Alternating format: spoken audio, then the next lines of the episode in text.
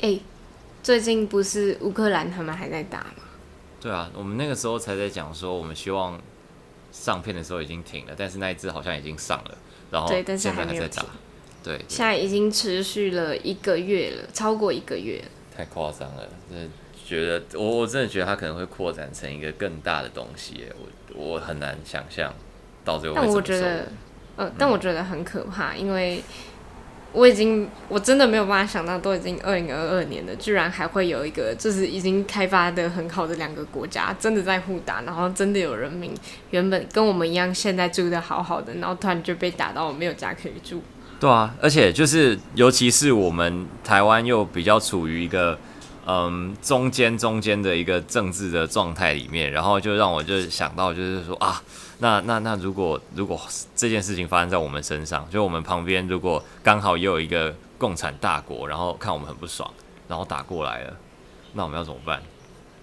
而且我真的没有办法想象，就是你现在已经过一个这么安稳的生活，你提到战争这件事情，好像都是在历史课本上面，啊、就是真的有一天你好像要去面对说，你真的无家可归，你家真的。突然被一个飞过来的炮弹，然后就被打没了。然后我们就要扛着一把没有到很精良的步枪，然后上去被砍，这样。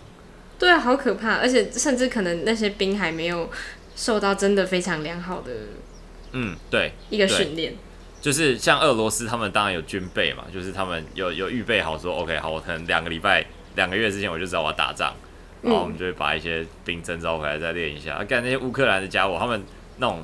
备预备役有没有？像是台湾好像是四十五岁以下嘛，然后就要全部都被抓去当兵。他们已经多久没碰枪了？然后他们根本就没办法打仗。而且甚至只是他们是要立刻马上上去，就是对，已经没有时间等他们了。嗯嗯嗯嗯嗯。好，那我们今天就来聊一下这件事情哦，就是嗯，我们也不知道怎么怎么定义这个主题，所以我们想了一个比较好笑的主题，大家敬请期待。等那个片头播完，我们开始吧。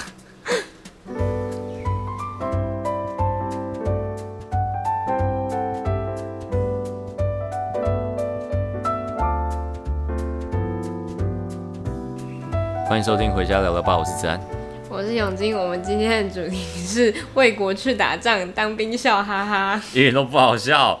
是 谁想这个主题的？是我想的，但是 我觉得我想这个，我的我讲出来好像特别不好，因为我是不用当兵的人。对啊，你到底在爽啥笑啊？气死我了！不是，我那是在网络上看，我就是我真的觉得很好笑，就是为什么会有人想到这个？但是后来想想，就是你真的开始认真想这件事情的时候，你会发现它是一件超级可怕的事情。对啊，对啊，对啊，尤其是我们根本就就是就是我们原本对我们的人生啊，或者是我们已经赚了很多钱，然后我们就觉得哦，这一切好像都都还不错，这就是美好未为美好未来这样子，然后瞬间就胖，然后就打仗，然后就没了。而且你原本建构好那些你在准备那些事情，他们好像在那个当下都会变得不可能实现。嗯、然后林展今天有跟我说，他的课堂上面有在做这些分析，所以我们来听他分析一下。对，我们刚刚好就是有在修国际关系哦，然后我就在想说，可以跟跟大家分享一下我在课堂当中学到的一些知识，这样，但我也不想听。如果大家不想听的话，现在就大概往后转个大概五分钟，五分钟，五分钟。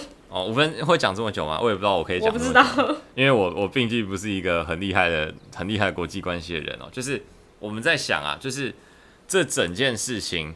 会不会到最后会变成是一个男女朋友分手的情节？就是乌克兰他们为什么现他现在比较有争议的就是两个地区哦，然后他们分别是，哎，这叫什么？顿巴、顿巴斯还有克里米亚。然后哦，克里米亚大家可能比较常听到，就是那这两个地方可能就是俄罗斯觉得哦应该要是我们的，然后乌克兰把它侵占走了之类的感觉。然后呢，我们在想会不会？乌克兰到最后就把这两块地交给俄罗斯，然后他们自己乌克兰就说好，那你不要再烦我了，我要去找欧盟了。这样，然后我我在课堂上报告的时候，我就说这很像男女朋友分手，就是好，我把 iPad 还你，然后我要去找我的下一个男朋友，这样，就是把 iPad 还他这样。然后还有另外一种也蛮可能的事情，就是到最后普丁可能会被赶下台，就是因为俄罗斯人，就是我们刚才有讲嘛，就是俄罗斯的人呢，他们其实。本身就是，嗯，他们也是一个还算是已开发国家的国家，虽然说他们的贫富差距还有什么之类的，但是他们里面也还有一些理智的人。然后这些理智的人就很不懂为什么普丁要打仗，然后为什么普丁会想要打仗呢？就是从哦，那个国际关系的分析有三个层次，是个人、国家还有那个全球层次。那、啊、你就从普丁个人的感觉来看，就是因为他现在他已经长期握有俄罗斯的政权了，就是。俄罗斯对他来讲就是我家的，就是我家的杯子，你知道吗？就是我要把它摔破就摔破，我要把它握紧就握紧。那我如果这个杯子越来越豪华，那我是不是就握有更多的权利？就是俄罗斯只要越大，那我普丁就越爽，对吧？嗯。但是他没有想到的是，在他扩张俄罗斯，然后要扩张他自己的版图的时候，他可能连俄罗斯自己都保不住了。哦，对对对，就是从他个人的 interest 上面来分析的话，就是虽然说他觉得俄罗斯是他的，但是他后来发现，就俄罗斯其实不是他的，就是他还是有人民，然后人民还是有一些，就是因为毕竟共产国家还是很重视那种人民同意你，然后你才是老大的这种事情嘛。虽然说老大会洗脑人民同意他，但当有一天他没有办法洗脑的时候，那那个老大就惨了嘛，对吧？因为他们就他们就超会革命嘛，就是他们就是被训练来革命的，所以。这个时候，普丁可能到最后就会被逼下台，然后新政府可能就会跟俄罗斯、跟乌克兰妥协之类的。哦，对，所以这是你们现在讨论下来的结果。对，但也有可能就是俄罗斯超快，然后就砰砰，然后就把乌克兰打爆，或者是乌克兰，就是他们还有可能陷入持久战啊，或者是闪电战，就是他们就是这是比较惨的方式啊，就是要么就是一直卡在那边，然后要么就是、嗯、对，这是打仗的结果，但是比较。有被分析过的结果是这这两个东西啊，就这两个东西比较不是单纯的战争的结果这样，但战争结果单纯有很多，但那个就可能大家都想到就不讲了。哦，对对对。我、天啊，你们的课上的好用心哦。对啊对啊对啊，而且但这其实也是一个整开课，就是没有到必修这么硬，但是还蛮不错硬的那种课。就还蛮适合我，我很喜欢修这种课。呃，对，因为你叫我们去真的去做那种区域研究，哎，看那外交系的区域研究，就是比如说你要研究南亚，然后你就要研究那种小不隆咚的那种政治议题，然后可能根本就没有人在乎，然后你跟别人讲，别人可能就会说哦这样子哦，但你现在讲乌克兰，就哦大家就会想要听一下这样，嘿嘿嘿嘿。没错，那倒是真的。我们就是学了，然后想要去炫耀而已。我们根本就没有想要有什么真的学识，你知道吗？我们只是想要去炫耀我们会什么东西。但我觉得我们现在还可以在这里聊这些事情，其实也算是很轻松。对对对。所以呢，我们现在要开始聊一点严肃一点的东西。像那天，其实林子安先提到这个话题。他提到这个话题，他说是他的朋友提供给他，就是如果中国打过来了，你会上你会上战场吗？对。然后我的其实很多人都问过这个问题，尤其是家中的长辈哦，因为我是出生在一个公务人员的家庭，然后我交往的也都是公务人员的长辈，嗯、那他们很理所当然啊，我也很支持他们的立场，就是他们都是泛蓝或者是深蓝的人。然后，那当然他们应该应该要犯了，因为因为就是民进党就砍年金嘛，那他们应当然理当要依依照自己的利益去投票，我非常支持他们。但反正我就天然独世代，我就就觉得不行。对，然后他们就说，那如果中国真的打过来的话，你要上战场吗？我通常一定百分之百就是说要，就是会，我就是会保卫我的国家。但是我也听到非常非常多，尤其是上政大之后，有很多的知识分子，他们是不愿意去做这件事情的。那你有问过他们，他们不愿意做这件事情的原因吗？就他们对这块土地可能没有到这么强的认同，然后再加上他们作为知识分子，他们觉得自己可以做的更多，他们觉得自己可能应该是流亡海外的政权，然后在海外去 protest 的那种人。哦，对对对对对对对，他们可能觉得这样比较有效吧，或者是对，但我就是内心的热血还是有点太多了，就是我就觉得不行，你不可以打我的家。这样，嗯，但我觉得可能也有一部分是他们认为，呃，就不会赢，干嘛去送死？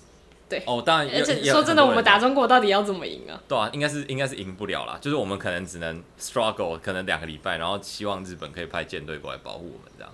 对，但是但是到时候对方愿就是他们愿不愿意出兵，又是另外一件事情。嗯嗯嗯嗯嗯，那如果。诶，那如果把这个问题换一个方向，可能就还蛮多人会愿意上战场。如果我们打菲律宾的话，感觉好像听起来就蛮合理。就是如果美国中立，中国中立，然后我们打菲律宾，感觉好像就会比较多人愿意上战场，因为听起来好像有机会赢，这样 是这样吗？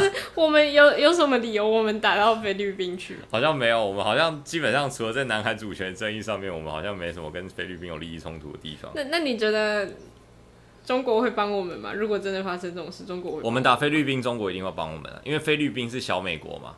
嗯，那我们如果中国想要、哦、想要我们的话，他要我们感谢他的话，那他一定要帮我们打菲律宾啊。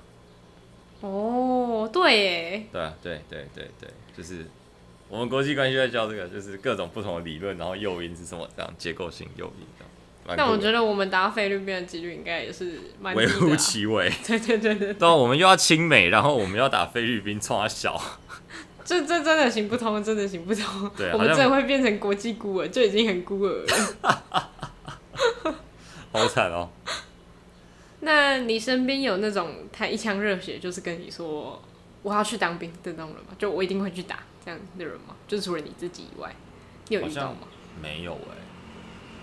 我觉得那时候我们在谈论这个主题的时候，刚好我男朋友在旁边，然后我们就问了他一模一样的问题，然后他就说：“真的打过来了，我还有得选吗？”哦，对啊，这我觉得他讲这个我也觉得超级好笑，但是也超真实，就是没错啊。我们这些人就是给我上去送死，对对对对对对对。而且你们现在甚至是连四个月的兵都没有当过的人。对啊，我们就只能我，但我他他绝对不会让我们上前线啊，百不不可能百分之百，就是他可能会让我们干嘛清枪吗？就是把那个枪清干净之类的。真的假的？应该吧，不然嘞。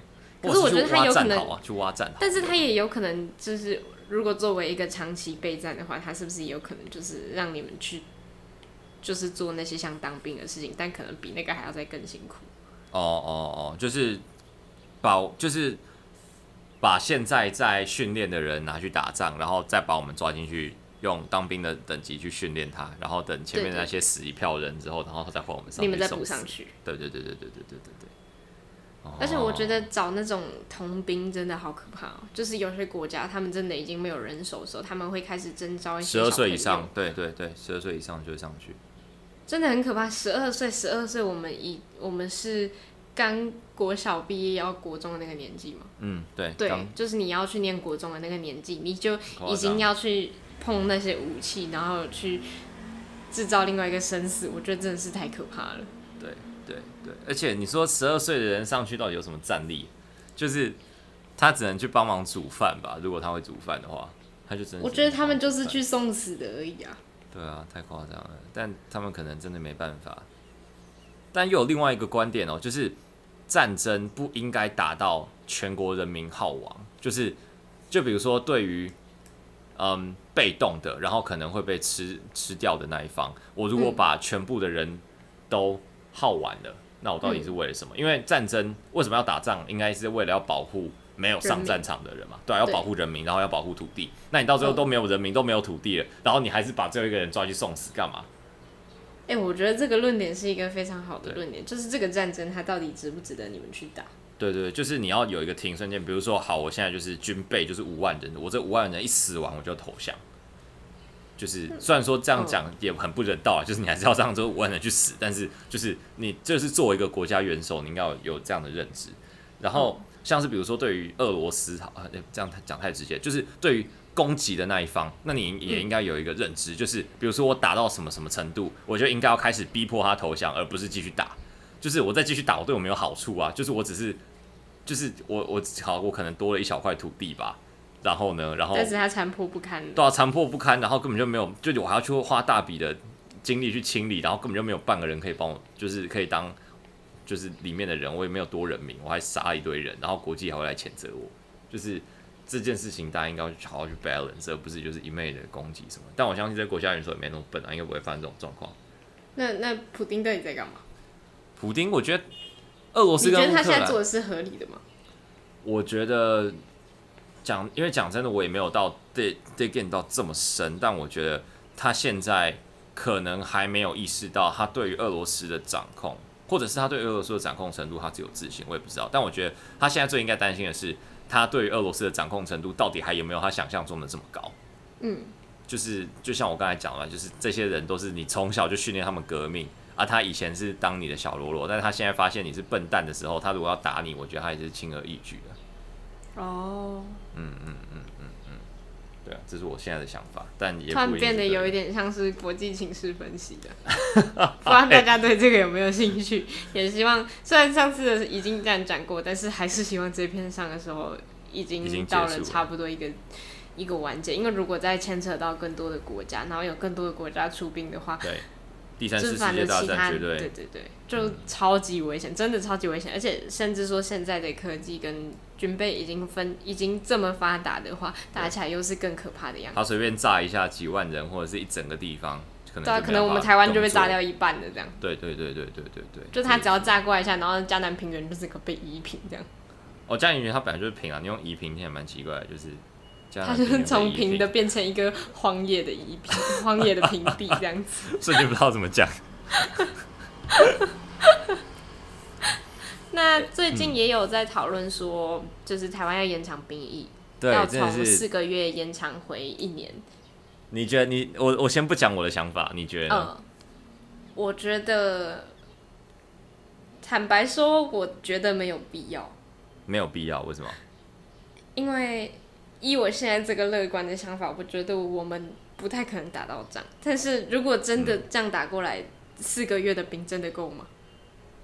因为我有问过我男朋友说，你有想你会想当兵吗？然后他跟我说，他觉得四个月的时间，他就当去一个夏令营这种感觉，就是长一点的夏令营，他会觉得当兵这件事情是有趣的，然后是一个他去尝试的经验。但是如果他延长成一年，那就变成一件不一样的事情。对对对对对。但是当兵是的确应该是没有到这么有趣啊！就我认识的一些学长，他们现在当兵都是都是我们系上的学长，所以他们都是受过良好教育，然后进去当兵的时候都感觉蛮痛苦的。而且我其实觉得很像，就是这个地方很像大学，但是他的大学是很混杂的大学，他把所有。所有同个年龄层，然后不同程度，然后念不同大学，然后整个经历都不一样的人，通通都丢在一起。对对对对对，这好像就是现在的当兵。以前当兵最痛苦的当然是什么磨练什么之类的，嗯、但是现在好像最痛苦的是，就是尤其是那些自愿役，比如说他们十八岁就签了，然后他们根本就没读过书，然后比如说你一个硕士生进去，然后你讲话他们根本就听不懂，这样。但是你进去可能有可能还是那些。就是他们高中毕业，然后就去当兵的人，然后他们在带你们，他们在 boss 你这样，对啊，然后就觉得很不爽。嗯，我觉得这样反而是可能有比较高学历，或是说他学的比较多人，他会觉得在这个体制内很不满意吧。但是如果一年回来的话，其实在另外一个制度也会回来，就是志愿意的志愿意的预官制度，就是在之前呢，其实你有当过，你有大学毕业或者是硕士毕业，你就可以去考预官。然后你就进去之后，你就可以当志愿意连长。哦、嗯。对对对对对，就你就可以不用，就是跟那群呃没读书的人在一起当兵，这样概念上是这样。呃，我们现在这样讲的话，真的不会被打吗？没，我我我希望我不要去当兵啊。哦，你是不想当兵的人？嗯，没有，其实我只是想要带出另外一个主题，就是我是不用当兵的。啊，那你不用当兵，原因可以讲吗？就是心脏病啊。哎、欸，其实我男朋友那天有在跟我聊，说他不知道他自己要不要当兵，但是因为他身体很不好，然后他的呼吸、嗯、呼吸器官整个就整组都不是很好，整组都不好。所以他如果要不要当兵，可能在那之前要先去看医生，然后让医生判断他能不能去当兵。对对对，我的我应该是已经确定了，就是我。那个时候就说再延长到一年，然后我就觉得虽然说打仗的时候我会愿意上去，但是这种战备的事情讲真的是真的是蛮吃力不讨好的。然后我就想说，哎，那我还是去看一下就是免疫的准则，然后我就打免疫心脏病，然后就啪啪啪列了十几二十项，然后我就在第四项第四项的时候找到那个心房颤动，嗯，然后我就 yes，就是我这是我的症状，这是我的症状。心律不整当中的心房颤动，就是我的心脏就会一直乱跳这样。嗯。然后反正就是有这样的症状，就是免疫。然后医生证明啊，已经有医生证明，我已经把那个触手伸进去电一下，说哦，对对对，这个是心房颤动。对。哦。所以你已经有医生证明了。应该是确定是。你已经收到兵役单了，对不对？我还。你是？我之前好像有收过兵役单。那你是要你可以直接现在就把那个单子缴回去，然后证明你不用当兵。他好像有需要一个需要一个流程啊，我妈说她会先去问一下啊。如果她问的，应该是她那边问，因为我是我的设籍还是在嘉义市嘛，所以就是他要在嘉义市的兵，我我不知道是什么兵役科吗，还是议政处什么之类的，反正就是去那边问一下。然后问完之后，反正应该结果是一定不用了，就是他毕竟他是这样写的。然后要证明的话，我再去找我的主治医师开一下，应该就差不多。反正就是我是不用当兵的这样。因为我一直以为，就是他当兵，就是你要去当之前，然后你投一个证明给他就好。但我后来才知道，过胖跟过瘦这件事情是你要连续三年都这样，你才可以不用当兵。哦，真的假的？对，我是听我同学说，因为他弟弟最近收到兵役单，但他弟弟过重，然后他跟我说，过重这件事情要持续三年，他才可以不用去当兵。哦，所以你要现在是你现在去量个过重，然后你三年之后你还要再过重一次，他才可以。哦，好，那你不用当兵这样。对。哦，可是我记得我之前在网络上看过人家分享，他是说他在当兵检疫前，他一直狂吃狂吃狂吃，然后把自己吃到过重。对啊，之前不是说这样就好了吗？还是现在有改规定啊？就是为了防止那些家伙就是差一点点过重，然后硬把自己弄到过重，然后不用当兵。那你觉得？哎、我问你哦、你觉得兵役他要缩到多短，大家才会愿意就是不逃兵？说，我觉得再怎么短，因为四个月，四个月我觉得已经是一个，因为比如说是三个月的话，那大家可能就觉得还好，但三个月可能国防的量能就会很很很不足了，就是听起来就很糟糕，就是啊，才三个月就觉得差很多。四个月，而且才三个月的话，我其实也觉得好像学不到什么东西，就好像你刚进去，你刚熟悉这个环境，然后你刚熟悉这些东西怎么操怎么操作，然后你你就就退伍了。对啊，对啊，对啊！现在四个月就已经被人诟病有这样的问题了，更何况是如果要谈三个月的话，可能就真的没办法。那你有办法接受老一辈的人说现在的兵都是草莓兵吗？可以啊，我觉得可以，就是对啊，没错。因为他们那时候当兵确实是比较辛苦的，都要当到一年以上，然后对啊对啊，训练起来也绝对是比较辛苦的。而且现在说真的，当兵的时候真的有很多规定，可能你就不用操练了，还是怎样。但是我觉得我现在没有资格讲这句话，因为我是不用当兵的人。嗯嗯嗯，但的确现在的兵的训练是比较没有这种不足啊。但我觉得跟时代背景也有关系啊，就是那个时候打仗的可能性还是比较高嘛，那你战备当然就要就是做做好一点。那你现在就没什么机会打仗，那你把这么多人丢进去，然后在里面训练，好像你说国民真的都这么能够接受吗？好像也未必。所以，嗯，我相信这是权衡的结果。哦，然后还有另外一个，就是我发展出来的跟当兵有关的一个理论，就是性别平权论。哦，对，我我刚本来也想下一个想要问你这个问题。对对，你有听过我讲过这件事情，对不对？呃，我应该有稍微听过，那你再讲一次好了，讲给大家听。我觉得呢，现在为什么要当兵当这么少，就是因为女生都不生小孩。然后，当兵这件事情原本它是有性别平权的功能的，在性别的职涯上面。因为你看哦，那个时候我们的生育率是二的时候，男生大概当多久？大概就当两年。嗯。然后女生生两个小孩要多久？也大概就两年。嗯。然后随着女生生越来越少的小孩，但一一方面越来越少的小孩。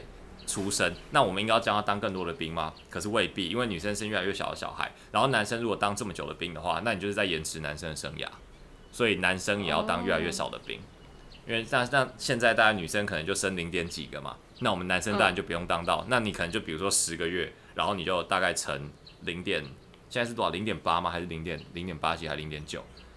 对啊，那就大概是九九个月八个月，那当然还有一些国防的，就是量能的问题嘛，就是现在不用这么多，然后就再减、嗯、再减一点点，那可能就变成四个月这样。我觉得这是有性别平权的概念在里面的。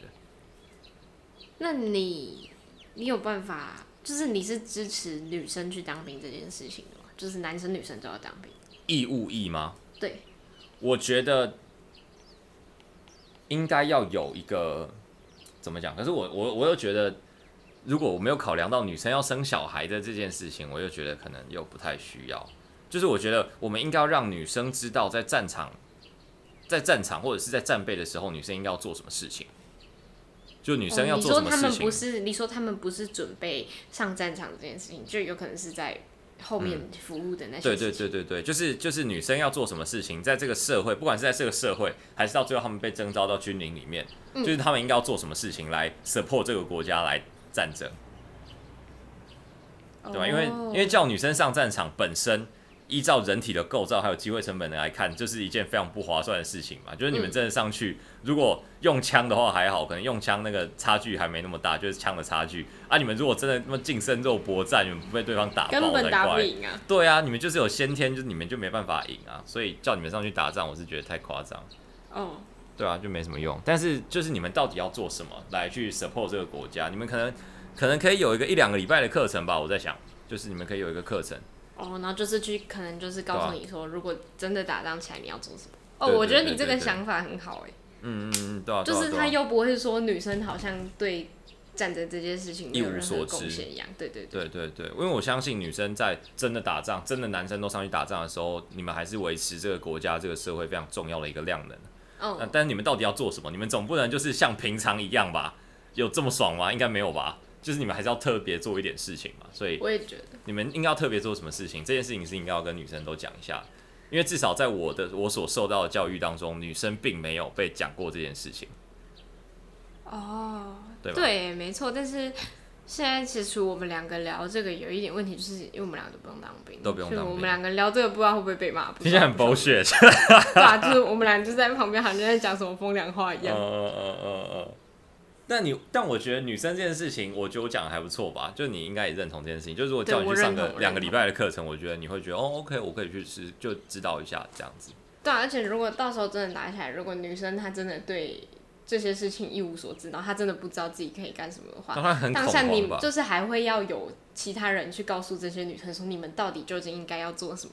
嗯嗯嗯嗯嗯，这样就会变成你又多一件事情要做。但是如果是像你讲的这样，男生他们在训练。当兵，然后用枪的这个过程当中，女生可以知道说他们在做这些事情的当中，我们可以做什么的话，就还蛮好的。对啊，对啊，对啊。但男生当兵到底要当多久？我觉得，我觉得我还是相信他跟性别平权有一些关系。但是我这几这几次有找一些研究，但我一直都找不到相关的研究，就是好像没有人在谈这件事情，或者是有，只是我没找到。但是我我觉得，嗯，到底支不支持？我来想一下。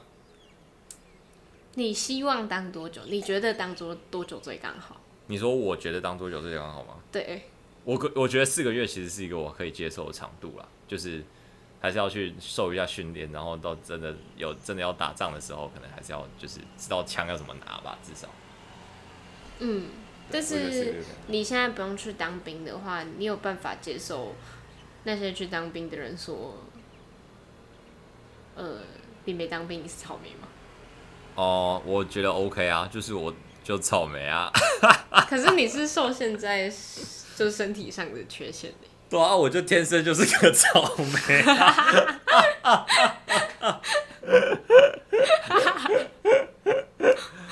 我觉得这么，我就是这么坦然自若，我才不会被擒了啦。看超好笑，我天生就是个草莓呀。怪我喽。好啦，那 我觉得这个结论还蛮好笑。那我们总结结论下来就是，如果中共真的打过来的话，我觉得我们两个都是愿意去帮助，就是在战场上面帮忙上面的人。就是就算没有办法去打仗，也可能你会愿意，我会愿意在后面做一些后援的工作。嗯嗯嗯嗯，我是很愿意上去被炸，就是就算是上去真的是被上去被炸，但我就觉得我死在为了作为这块土地而死，为这个国家。然后我就会变成中华民国国旗上面的那一那一抹红色，这样。哦，你讲的，哇，你讲的好好夸张哦！我的天哪！那我跟你讲，我是读中央政治学校的，我可是很爱我的国家的哦。跟疯子一样啊，你这人，你跟疯子一样啊。我们很难在现在这个时代还找到一个可以像林子有这种想法的人。对啊。哎、欸，我真的觉得我正式一场很酷哎，就是我其实整体来说必须讲我还是泛蓝，但是我又很台独，然后我又很愿意为我的国家牺牲，就是就是这全部的东西就加起来就变成一个很奇怪的政党色彩。没错，但是我觉得人的政党不应该只偏向一方，因为你如果只偏向一方的话，嗯、你可能就会变得像我爸那样。开始分享一些很奇怪的东西。我跟大家分享，我爸前几天分享了一篇贴文，然后那篇贴文说，马英九在当总统的时候，树上的鸟儿会唱歌会跳舞。然后现在小英当总统之后，树上的鸟儿只会去咬电线。他说他们不唱歌也不跳舞了，他们去咬电线，去攻击电线。难道是？难道是那个什么？呃，诶、欸，我忘了。他就说鸟也变什么了？我现在来看一下。反正那篇真的超级好笑。我看的时候，我就想说。到底在讲什么东西呀、啊？但我觉得这个时候，就是我我们这样看起来是还蛮欢乐的、啊。虽然说我们不应该把别人政治立场当玩笑，但有时候还是蛮好笑的。哦，就是这个。他说：“难道台湾的鸟都被阿贡收编了吗？台湾鸟都投共了吗？”完全不知道讲什么。你不觉得很好笑吗？我已经没有办法。大家真的要有那个脑袋去好好思考每一件事情，不是因为你偏蓝，你就每件事情都站在蓝色那个政党去想。你应该是你可以偏哪一边，但是你在每一件事情上面，你都要重新思考，说这到底是不是对的。嗯嗯嗯嗯。而且这对的也不一定要对的，就是你自己觉得对就好，但你要自己想过。对对对，好。那今天的时事分享，还有各种不同的呃，就是有关打仗还有义务的东西，就到这边结束了。我们哎呦喂呀，卡车声音好大声，我们下期再见，拜拜，拜拜。